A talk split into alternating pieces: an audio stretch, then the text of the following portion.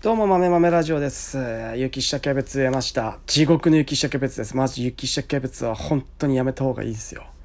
何一つ楽しいことない。極寒の真冬の12月、12月1月の正月明けの一発目の作業が雪下キャベツ。もう真冬猛吹雪の中雪を掘って、一個ずつキャベツを取るっていうのを、なぜかこの真夏に植えるっていう。真夏の草暑い時にキャベツを植えて、で1月大体12月ぐらいに雪に覆われるんで。で1月に取るっていう。と。ただただね秋キャベツがめちゃくちゃ値段が高いと今のうち出しちゃう？みたいな。もう秋には収穫できるぐらいの大きさになっていてなっているんで。なのでもうそのままそのままこう何て言うんですかねそのまま出荷しちゃうっていう。冬持たずに。冬冬を待たずに、ね、高ければ出荷してしまうっていうことがあるんでもう秋高かったらいいなっていうそういうあれですよ。願いですよ。真冬に取ったって何の意味もね マジで。それ以外に冬はあと農協の農協から受けている仕事と農薬の配達とか肥料の配達とかうちの会社ではやっているっていう感じです、え、なかなか大変ですね本当に。なかなか大変だけどえ、ー、とそれでも、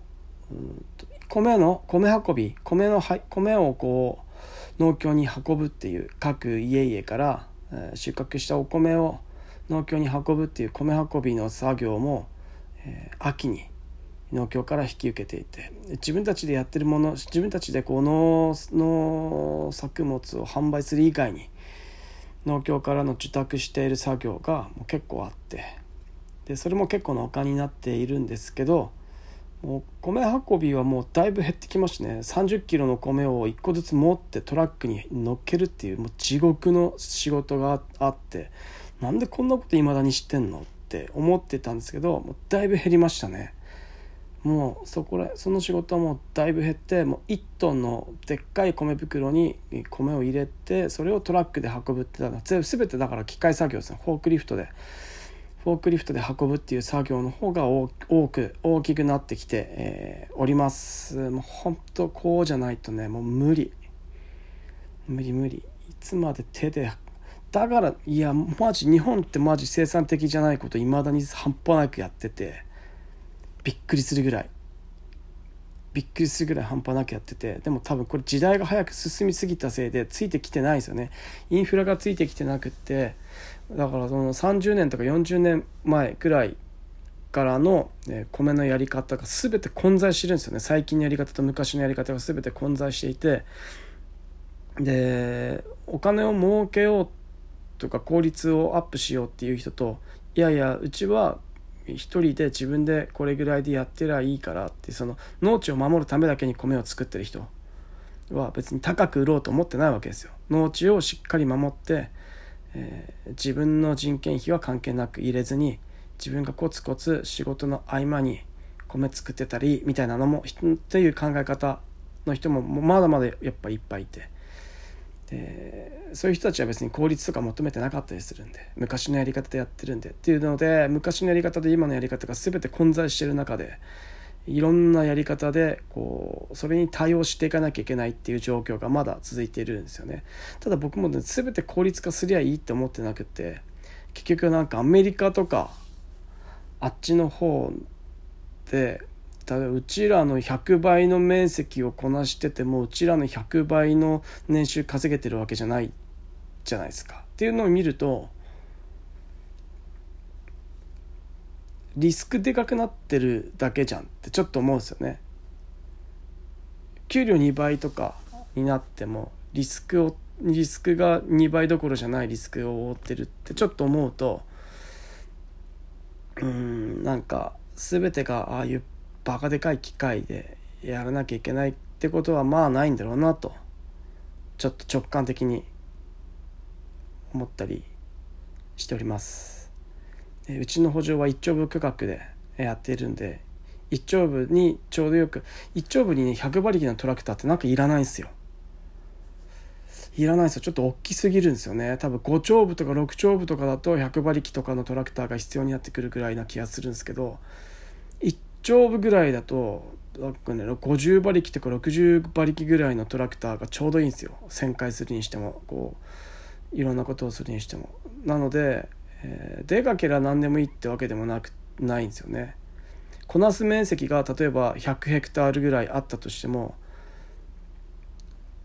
うん一個一個の田んぼの区画がもうそんなでかくないとでかいトラクターってただ邪魔なだけだしだって荒らすし。荒らすし荒らすんですよね。もうターンするだけで土えぐれますからね。かなり土をえぐれたりえぐったりするんでトラクターがターンするだけでもね。コンバインがターンするだけでもえぐったりするんで。あとすぐ行ってすぐターンしなきゃいけないみたいな。どんだけ高速で作業しようとしてもトラクターでこう畑を耕すにしてもすぐすぐ早いんですぐターンしなきゃいけないって。そのターンに時間がかかるわけですよ。結局でかいと。1回でくるって回れなかったりするんで。そうなってくるともうでかい意味ねえじゃんみたいなのが結構あります。で50馬力60馬力のトラクターでもタイヤじゃないトラクター。あのキャタピラのハーフハーフクローラーとかでももうターンができねえ。ターンに時間がかかる。一回切り返さなきゃいけない。みたいなことがあったりするとこの時間のロスってなるわけですよ。それがこう何回も10回とか20回とかこの田んぼの中で行われるとするとめちゃめちゃなその時間のロスにつながってこの時間のロス何っせっかくまっすぐ進む直進で早く進んでもターンでこんな時間かかったら意味ねえじゃんみたいなことってまあまあまあまああるんですよ。まあまああるんですよ。でそういうものの最適化みたいなのをこう常々こう測っていかないといけなくってただ人は考えるのが面倒くさいんで、まあ、でかけりゃいいとか丁寧にやりゃいいとかそういうのがいろいろねこうないまぜになっていたりします、えー、今年も大豆えっ、とすごくいいです。大豆栽培めちゃくちゃいいです。ただめちゃくちゃいいってあんま言い過ぎると、えーずっこけた時に嫌なんで言いません。言わないようにしてます。うまくいってるって周りの人にも言わない。自分にも自分にも言わないようにします。これ自分もなんか慢心しちゃうんですよねすぐに。自分の言葉で自分って慢心してしまうので、え、っといいっていうふうにはあまり思わないようにして最後までどうやってうまくやっていくか今年のポイントは何かっていうのを今年今年は学ぶべきことは何かっていうのと、えー、ことをこう一生懸命まずねなんてうちの会社で前小菊とかやってたわけですよ。お盆に出荷する小菊とか。菊ですよ。菊の花あのお墓にあげたりするやつ。菊の花とかやってたんですよ。あれってもうなんかねキャベツとかの10倍大変なんですよ。菊の菊一旦部やるっていうのとキャベツ一丁部やるっていうのだと菊一旦部の方がもう結構もしかしたら面倒くさかったりするんですよ。面倒くさかったりするんですよ。これをでかい法人でやるかっていうことなんですよね。この面積が例えば100ヘクタールと50ヘクタール以上あるような法人でその菊の栽培やんのって思うんですよね。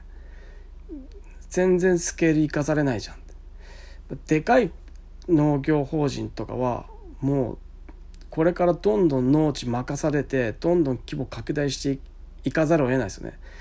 管理する農地を管理する人がいなくなって好む好まざる関わらず農地を引き受けていかなきゃいけないっていう使命があるわけじゃないですか。だからもう土地利用型って言われるもうよく昔からよく土地利用型ってそのどの土地をどうやって利用していくかっていうこの莫大な面積をどうやってこなしていくかっていう時に小ぎく単収高いよみたいな面積あったりの収入高いよとかそんなこと言ってんじゃねえよって話なんですね。それを100丁日やれんのかってやれないんだったらダメじゃんっていう決断になるんですよね。だから今ある田んぼが全てその他のものに置き換わってもやれるのかっていうのが一つの考える基準だと僕は、えー、と思っていて例えば今水田がうちでは70丁部うちの高地面積全部70丁部ぐらいあってで米と大米が40大豆が25ぐらいなんですけど大豆70丁日やれんのかって言ったらやれるやれるんですよね。4人とか5人とか人いたらやれるんですよ。3人とかでも多分やれるんですよ。でやれるんですよ。ってなってきた時に小菊70丁日やれんのかってやれないですよ。絶対にやれないですと何百人人必要なんだよって。機械とか莫大な施設どんだけ必要なんだよっていうぐらいなんですよね。枝豆70丁部やれんのかって言ったらえもしかしたらやれるかもしれない。みたいなのってあるわけですよ。完全にやれるわけじゃないけどもしかしていろいろこういろいろこう試行錯誤したらやれなくはない今年やれなくてもいろいろ準備したら23年後にはできるかもしれないみたいなのがあったりするわけですよ。でトウモロコシ70丁部できんのあトウモロコシ70丁部はできないけど70丁部はできないけどいや10丁部20丁部だったらもしかしてできなくもないんじゃない？みたいなこういろいろあるわけですよ。いろいろあるんですよ。でその中でどうやって組み合わせていくかなんですよ。小菊一生懸命やって3単部しかできない。それやんの。一生懸命が頑張っても一丁部です。それ意味あんの。それをこう経の中に組み込むのかっていうことですよね。これから100丁部200丁部300丁部ってやんなきゃいけなくなる可能性があるところで丁部で何十人も人が必要なものやってどうすんだよっていうのがあるのでえーと、大豆枝豆トウモロコシとか莫大な面積をやれるもの。でさらに、えーと、枝豆の枝豆と大豆は管理が全部一緒なんで、えー、つく虫も管理も全て一緒なので使う機械も全て一緒。トウモロコシ脂質トウモロコシもゴールドラッシュとかのスイートコーンも管理とかをもうもう大体使う機械も全て一緒なのでハッシュするとかそれまでそのいろいろこう傍聴するとかっていう時に使うものあと電作で加工とかっていうものも全て一緒なのであとあと栽培の勉強した時にその栽培のその知識みたいなものも共通してる同じじゃないですかトウモロコシなんで。で大豆と枝豆も同じなのででそういうものをこう効率化していくっていうのは本当に大事だと思っております。えー、秋田の大型村では、えー、玉ねぎにもうがっつりシフトしたんですけど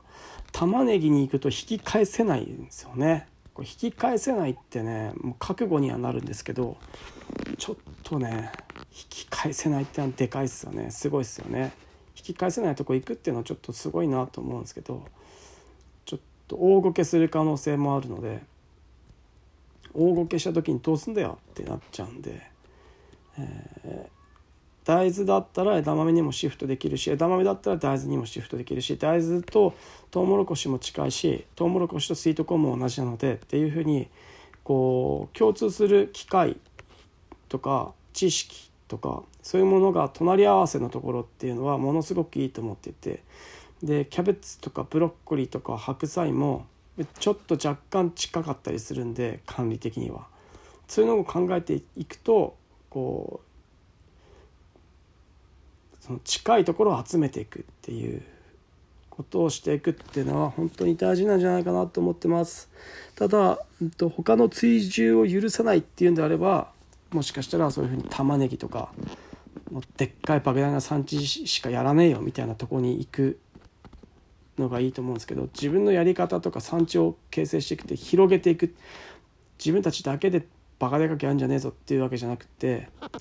いろいろ周りを巻き込んでいろんな農家をオセロをどんどんひっくり返していくみたいな感じでいく場合には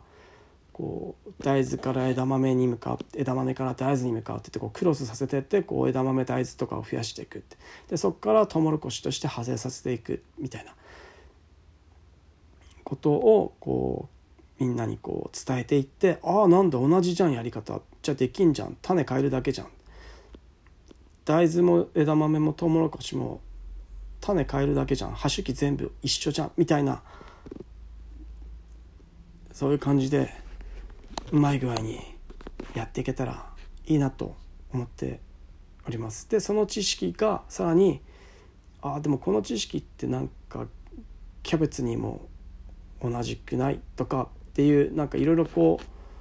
う管理の仕方とかいろいろこう分かってくる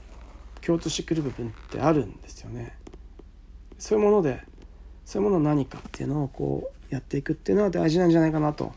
思っております。ネギとかもネギはネギだけでこう一つのこうなんかこうなんだろう。ネギもね莫大な面積こなせないですよね。50 30丁部10丁部できんのかとか30丁部ネギできんのかってなった時にうわってなりますもんねやっぱね。うん、やっぱそうなってきた時に枝豆。枝豆が一番いいんじゃないかなと思いますね。日本に美味しい枝豆の品種がいっぱいあってで海外にも枝豆ビーンズで今、ね、なんかこう注目されてるんであればそっちの方に新しい何かこう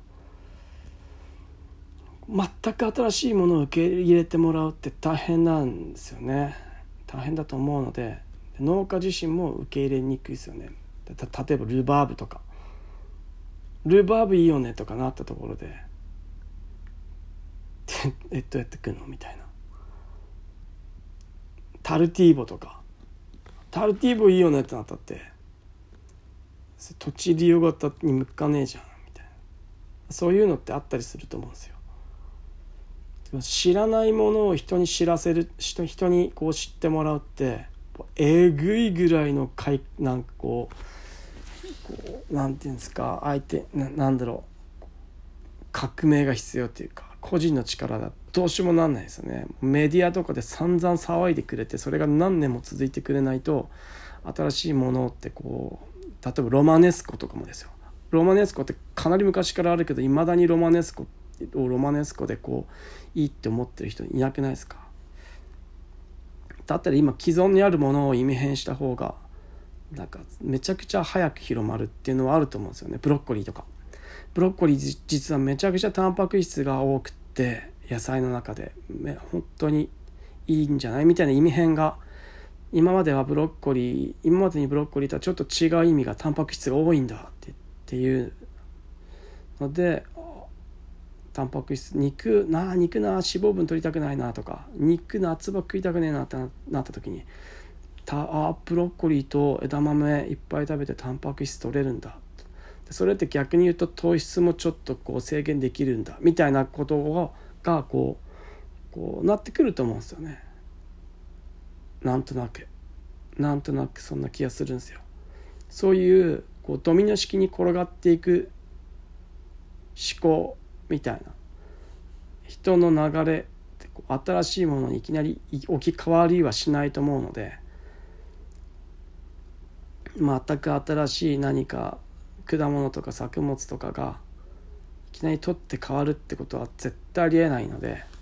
えー、絶対ありえないのに次この作物が来るみたいな。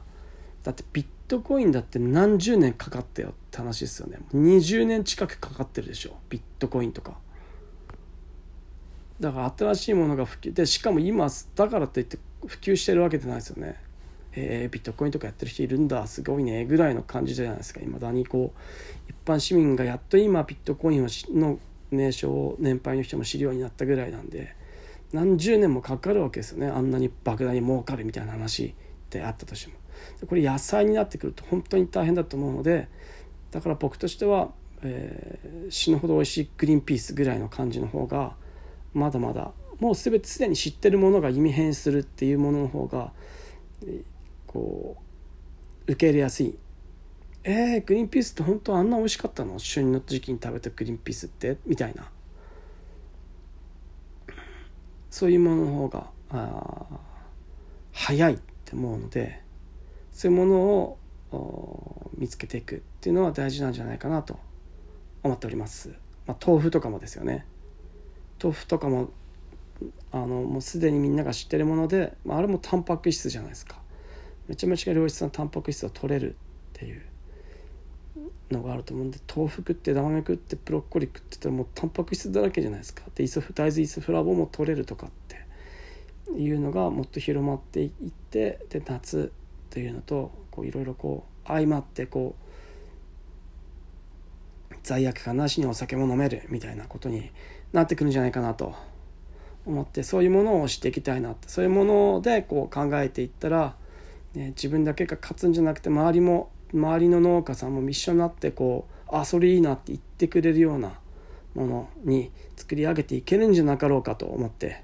えー、日々頑張っていっております。トウモロコシ枝豆大豆、えー、とかそういうものですよね、はい、そういうものの中にまた美味しいお米とかもあってもいいんじゃないかなと思っております。以上豆豆ラジオでした。じゃあねまたねバイバイ。